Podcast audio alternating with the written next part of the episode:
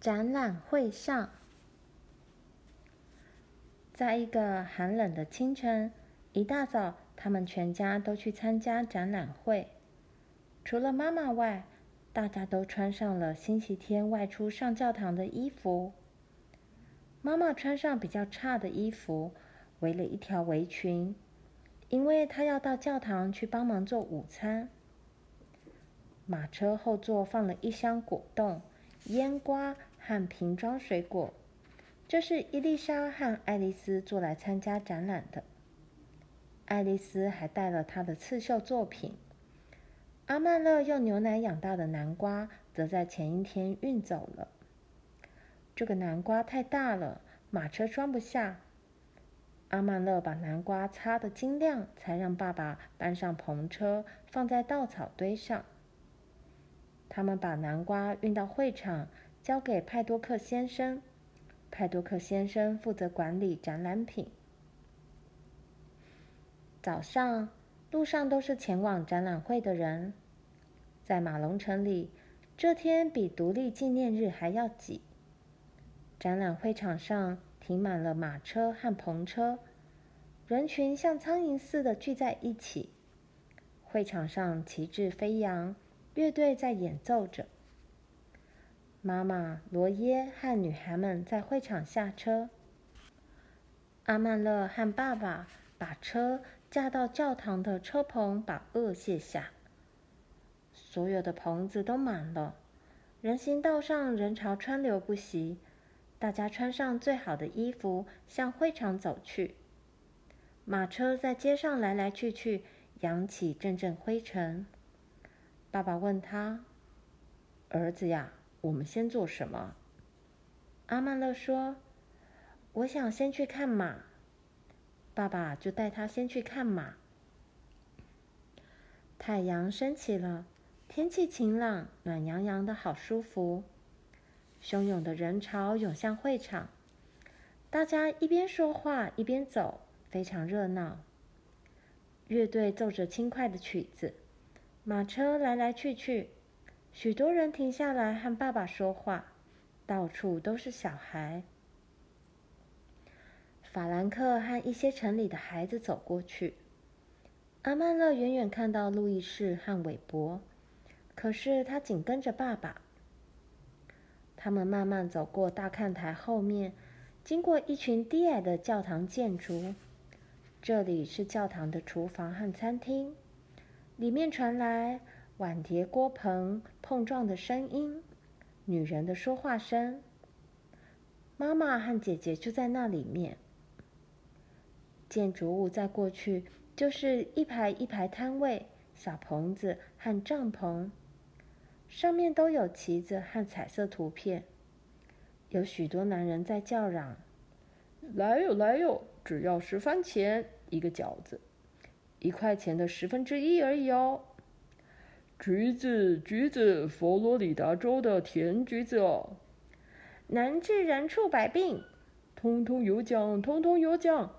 最后的机会要开了，把你们的钱放下，让一让，不要急。”有个摊子上像森林般的插着黑白色手杖，如果你能投出圈环套住手杖，手杖就是你的。有的摊子上摆满一堆堆橘子，一盘盘姜汁饼，一缸缸粉红色柠檬汁。有个人穿了件燕尾服，戴着高帽子，他把豌豆放在一个贝壳下，谁能猜中豆子在哪里，就能得到钱。阿曼乐说：“爸爸，我知道豆子在哪里。”爸爸问他：“你确定吗？”阿曼勒用手去指，在那下面。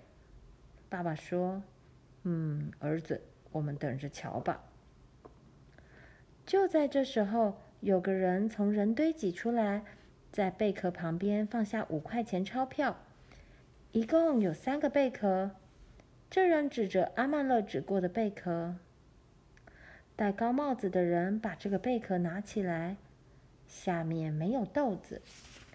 那张五元钞票马上就进了他的口袋。他把豆子拿出来给大家看，然后又放到一个贝壳下面去。阿曼乐搞不懂这是怎么回事，他明明看见豆子在那个贝壳下的，怎么会不见呢？他问爸爸：“那个人是怎么弄的？”爸爸说：“我不知道，这就是他玩的把戏。永远不要拿钱去玩别人掌握的把戏。”他们走到深处展览棚，那里被人践踏的泥泞满地，可是岛很安静。阿曼勒和爸爸望着那些美丽的红棕色、褐色和绿色的莫甘种马匹，看了很久。这些马的腿很修长，脚很小，眼睛又柔又亮。可是阿曼勒觉得它们比不上爸爸去年秋天卖出的小马好。然后他们又去看纯种马，这些马的体型比较长，脖子比较细。臀部比较小，它们的耳朵抖动着，不时露出眼白。它们似乎比莫甘种马敏捷，但比较不稳定。再过去的是有斑点的灰马，它们的臀部较圆而硬，颈粗，腿壮，脚上有长而密的毛。它们的头结实，眼神安静祥和。阿曼乐从来没见过这种马。爸爸说这是比利时马，他们从欧洲的一个叫比利时的国家来的。比利时在法国旁边，法国人用船把马运到加拿大，再从加拿大进入美国。爸爸很欣赏这种马，他说：“看看他们的肌肉，如果把一座谷仓套在他们身上。”他们也拖得动。阿曼乐问：“拖得动谷仓有什么好？我们又不用马拖谷仓，一匹莫甘马就能拖动篷车，拖马车也跑得很快。”爸爸看着这些大马，摇摇头：“你说的对，儿子，要喂他们吃好多东西，才能养出那身肌肉来。只不过我们用不上。你说的对。”阿曼勒和爸爸讨论马匹，觉得自己重要起来，而且好像长大了。比利时马在过去有一大群人围着一个马房，人太多了，爸爸也看不到里面有什么。阿曼勒从大人的腿缝里钻进去，一直挤到栏杆旁。马房里有两匹黑色的动物，他从来没见过，样子像马。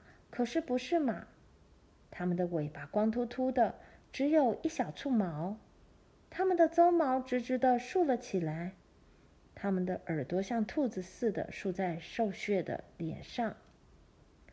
当阿曼乐注视着他们的时候，其中一匹把耳朵指向他，把头伸过来，皱起鼻子，对着阿曼乐瞪大眼睛，嘴唇向后翻，露出黄牙齿来。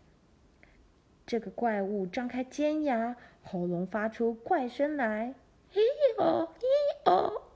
阿曼乐大叫了一声，就向人群里推、挤、撞、扯，向爸爸跑去。终于找到了爸爸，除了爸爸，每个人都在大笑。爸爸说：“这是一匹杂种马，儿子，这是你看到的第一匹骡子。”不过，你不是唯一一个害怕的人。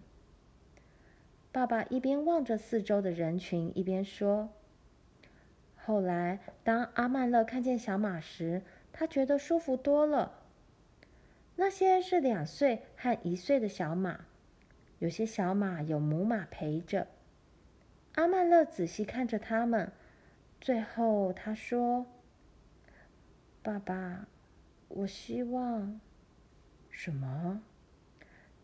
这里没有一匹小马比得上星光。明年，你能不能把星光带到展览会来？爸爸说：“嗯，明年看看再说吧。”然后他们去看牛，有淡褐色的根西牛和泽西牛。这些牛来自临近法国海边的根西和泽西岛。他们还看了来自英国的亮红色的德文牛和灰色的达勒姆牛。这些小公牛和一岁大的小牛有的比波波和亮亮还要好。他们还看了结实强壮的拖车公牛。阿曼乐一直在想，如果爸爸把星光带来展览会，星光一定会得奖。接着，他们去看切斯特白猪和体型较小的伯克郡黑猪。阿曼乐的猪露西是切斯特白猪，不过他决定将来也要养一头伯克郡黑猪。他们又看美丽诺绵羊，这种绵羊和爸爸的绵羊同种，有着皱皱的皮和细柔的短毛。他们还看了比较大的科茨沃尔兹种绵羊，毛比较长，但是粗糙些。爸爸很满意他的美丽诺种绵羊，他宁愿少剪些毛，可是毛只好，可以给妈妈用来织毛衣。已经到中午了，阿曼乐还没看到他的南瓜呢，他已经饿了，所以和爸爸去吃午餐。教堂的餐厅已挤得满满的，长桌都坐了人。伊丽莎和爱丽丝忙着跟其他女孩从厨房把满盘的食物端出来，香味引得阿曼乐口水直流。爸爸走进厨房，阿曼乐也跟了过去。厨房里都是女人，她们忙着切牛肉、烤牛肉、烧鸡、装蔬菜。妈妈打开巨大的烤箱，取出火鸡和鸭子。墙边放了三个木桶，炉上烧开水的大锅上有三根铁管通到这些桶去。木桶冒着蒸汽，爸爸掀开其中一个木桶，蒸汽直冲而出。阿曼乐看到里面装满了蒸马铃薯，马铃薯褐色的皮和空气一接触就卷了起来。露出里面的肉，四周都是各式各样的蛋糕和派。阿曼乐已经饿得可以全吞下去了，可是他碰都不敢碰。最后，他和爸爸在长桌边站到了座位，桌旁的每个人都好开心，一边说话一边笑。阿曼乐却只顾着吃，他吃了火腿、鸡肉。火鸡肉、小红莓酱，还吃了马铃薯、肉汁、玉米炖大豆、烤豆、煮豆、洋葱、白面包、黑麦玉米面包、甜酸腌黄瓜、果酱和蜜饯等等。然后他长长吸了一口气，再吃派。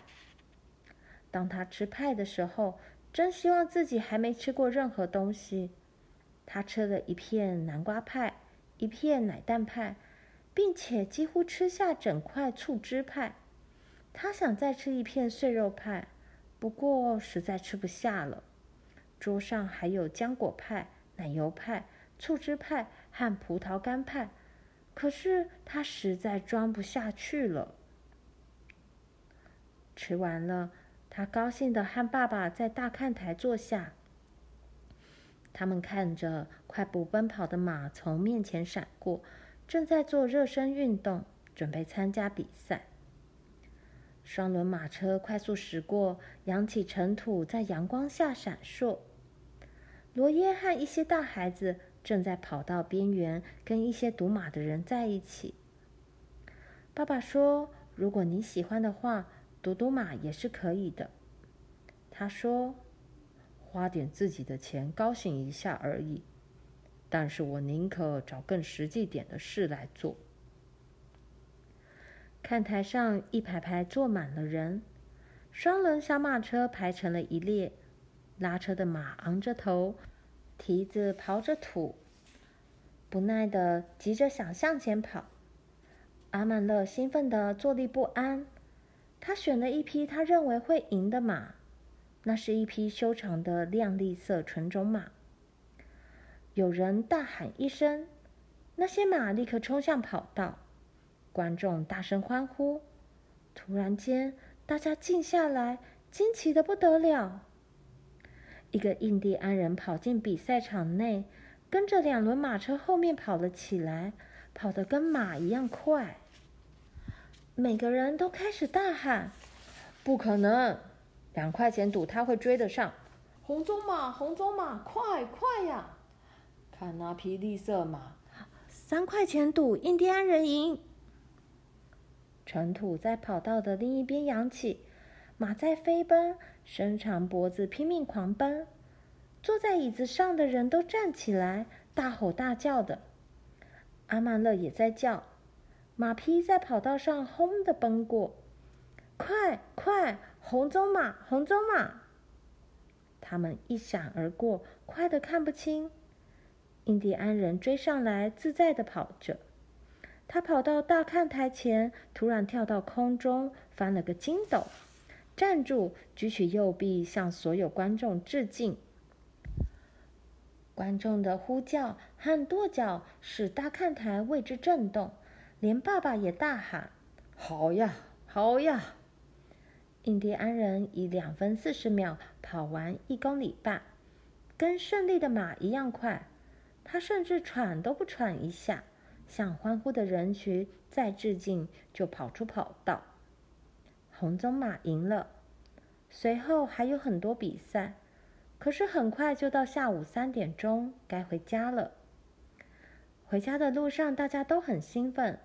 因为有太多事可以谈，罗耶用圈环套住了一根黑白条纹的手杖，赢得了一根手杖。爱丽丝花五分钱买了一根薄荷糖，她把糖棍一折为二，这样他跟阿曼乐都可以慢慢的试。回到家似乎有点怪怪的，只做了点杂物就各自上床。第二天一早。他们又驾着马车出门了。展览会还有两天。这天早晨，阿曼乐和爸爸很快到棚屋看蔬果和谷物的展览。阿曼乐一眼就看见那些南瓜了，南瓜个个发亮，十分醒目。他的南瓜也在里面，是最大的一个。爸爸说：“不要以为一定会得奖，儿子。”品质比大小来得更重要。阿曼乐尽量让自己不要在乎得不得奖。他和爸爸离开南瓜棚，可是总是忍不住回过头看看他的南瓜。他还看到品质优良的马铃薯、甜菜、大头菜、黄萝卜、洋葱。他用手指摸摸又黄又肥的麦粒、白色燕麦、加拿大豌豆。白豆和花豆，他看着一穗穗的白色玉米、黄色玉米和红白蓝三色玉米。爸爸告诉他，看最好的玉米穗上颗粒长得多密。人们慢慢的边走边欣赏这些产品，总会有人在看南瓜。阿曼乐好希望他们知道，那个最大的南瓜是他种的。午餐后。他赶快去看评审过程。现在围观的人更多了，他必须挤进人群中才看得到评审员在做什么。三个评审员的外套上都有标志，他们很严肃，低声交谈，别人很难听到他们的谈话。他们把谷粒放在手上称称，仔细瞧一瞧，再用嘴嚼着小麦和燕麦尝尝味道。他们打开豌豆和大豆荚，从玉米上剥几粒玉米，看玉米粒的长度。他们把洋葱和马铃薯切成薄片，透着光观察。马铃薯最好的部分就在皮下，透着光，就可以知道它最好的部分有多厚。观众把评审员的桌子挤得密不通风，大家都不说话，专心看着。最后，一个留了山羊胡的评审员从口袋掏出红色缎带和蓝色缎带来。红色缎带是二奖，蓝色缎带是头奖。当评审员把缎带放在得奖的农作物上的时候，群众都深深吸了一口气。接着，每个人都高谈阔论起来。阿曼乐看到那些没得奖的以及得二奖的人都向第一名道贺。如果阿曼乐的南瓜没得奖，他也要这么做。他不想，可是必须这么做。最后，评审员开始评审南瓜了。阿曼乐试着装作不太在乎的样子，但他觉得全身都燥热起来了。评审员派多克先生拿了一把大的杀猪刀来，最壮的一个评审员接过尖刀，用力的把刀插入南瓜，切下厚厚一片来。他拿起南瓜，所有的评审员都仔细看着南瓜的颜色、厚度、南瓜子洞的大小，并且尝尝味道。这个胖评审员又切开另一个南瓜。他从小的开始挑起，人群挤着阿曼乐，他必须张大嘴才能呼吸。最后，评审员切开阿曼乐的大南瓜，阿曼乐有点眼花。他的南瓜里有一个很大的瓜子洞，可是他的南瓜特别大，里面有很多瓜子。他的肉比其他南瓜白，评审员也尝尝味道。阿曼乐无法从他们脸上看出南瓜味道好不好。看完后，他们凑在一起讨论好久，不知说了什么。有山羊胡的评审员摇摇头，抓抓胡子。他从最黄的南瓜上切了一片薄薄的南瓜肉，又从阿曼勒的南瓜上切下一片，再尝一尝味道。他把这两片递给胖评审员。让他也尝尝。胖评审员说了些话，他们都笑了。派多克先生向阿曼勒和爸爸打招呼：“午安，怀德，你和孩子来看展览了，玩得高兴吗？”阿曼乐。阿曼勒几乎说不出话来，他挤出一句：“是的，先生。”那个有胡子的评审员从口袋拿出红色和蓝色缎带，而胖评审员拉住他的袖子，于是所有评审员又凑成一堆了。然后有胡子的评审员慢慢转过头来，从外套翻领上取下一根针，插在蓝色缎带上。他离阿曼乐的南瓜有段距离，好像还够不上阿曼乐的南瓜。他拿着蓝缎带在另一个南瓜上晃着，然后弯下身子，手臂伸长，将针插在阿曼乐的南瓜里。爸爸的手掌拍在阿曼乐肩上，阿曼勒立刻又可以呼吸了。他兴奋的全身颤抖。派多克先生跟他握手，所有的评审员都在笑，许多人都在说。哎呀，怀德先生，原来你儿子得了第一名。韦伯先生说：“这个南瓜非常好，阿曼勒，这是我见过最好的南瓜。”派多克先生说：“我从没见过这么大的南瓜，你用什么方法种出来的？”突然，所有的东西都变大而静止了。阿曼乐觉得他在缩小。而且害怕。之前他并没有想过用牛奶来种南瓜而得奖是不是不公平？也许这个奖是应该给用正常方法种南瓜的。如果他说实话，这个奖也许会不算数。他们会觉得他作弊吗？他看着爸爸，爸爸脸上的表情并没有告诉他该怎么做。我，我只是。一直替他除草翻土。他听到自己在说谎，爸爸也听到了。阿曼乐把头抬起来，看着派多克先生：“我用牛奶来养南瓜，这个南瓜是用牛奶养大的，可以吗？”派多克先生回答：“可以的。”爸爸笑起来了，派多克。除了我们这一行外，各行各业都有自己的秘诀。也许在种田和造车上可以弄点新花样，对吗？这时候，阿曼乐才知道他刚才真笨。爸爸是南瓜专家，什么都知道。爸爸是不会作弊的。然后他又跟着爸爸去参观了。他们又看到那些马匹，得头奖的那匹小马还是没有星光好。阿曼乐真希望明年爸爸会带着星光来参加展览会。然后他们又去看了赛跑、跳高和掷圆比赛。每次得胜的都是乡下的孩子，不是城里的孩子。